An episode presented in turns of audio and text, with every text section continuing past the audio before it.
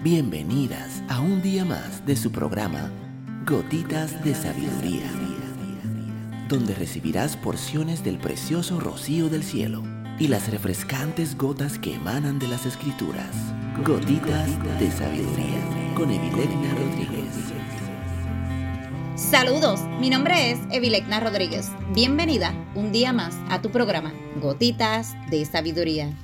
El día de hoy estaremos hablando Deja de quejarte. ¿Te quejas mucho? En caso afirmativo, te insto a que pares ahora mismo. Quejarse es absolutamente inútil y no te beneficia en absoluto. Si tuviese el menor beneficio, te alentaría a continuar quejándote. Pero no lo tiene.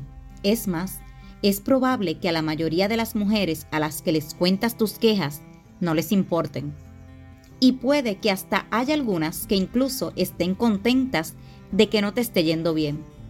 Les hace sentir mejor y no tan miserables en su propia piel. Quejarse y la autocompasión que lo acompaña no son características muy atractivas. Así que en lugar de quejarte de algo, pregúntate cómo puedes mejorarlo. ¿No estás contenta con tu peso? Comienza a caminar media hora al día o haz ejercicio y come más sano. ¿No tienes tiempo para seguir tus sueños?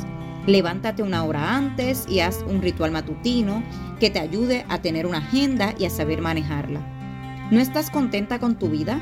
Deja de culpar a tus padres, a tu jefe, al gobierno, a la economía o a tu esposo y asume toda la responsabilidad. Para con los hábitos tóxicos de quejarte y culpar a factores externos por no vivir una vida satisfactoria en este momento y empieza a vivir la vida que deseas. Comienza a hacer tus sueños realidad.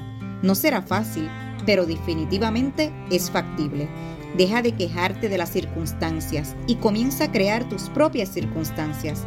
Muchas mujeres lo han hecho antes que tú, así que tú también puedes hacerlo.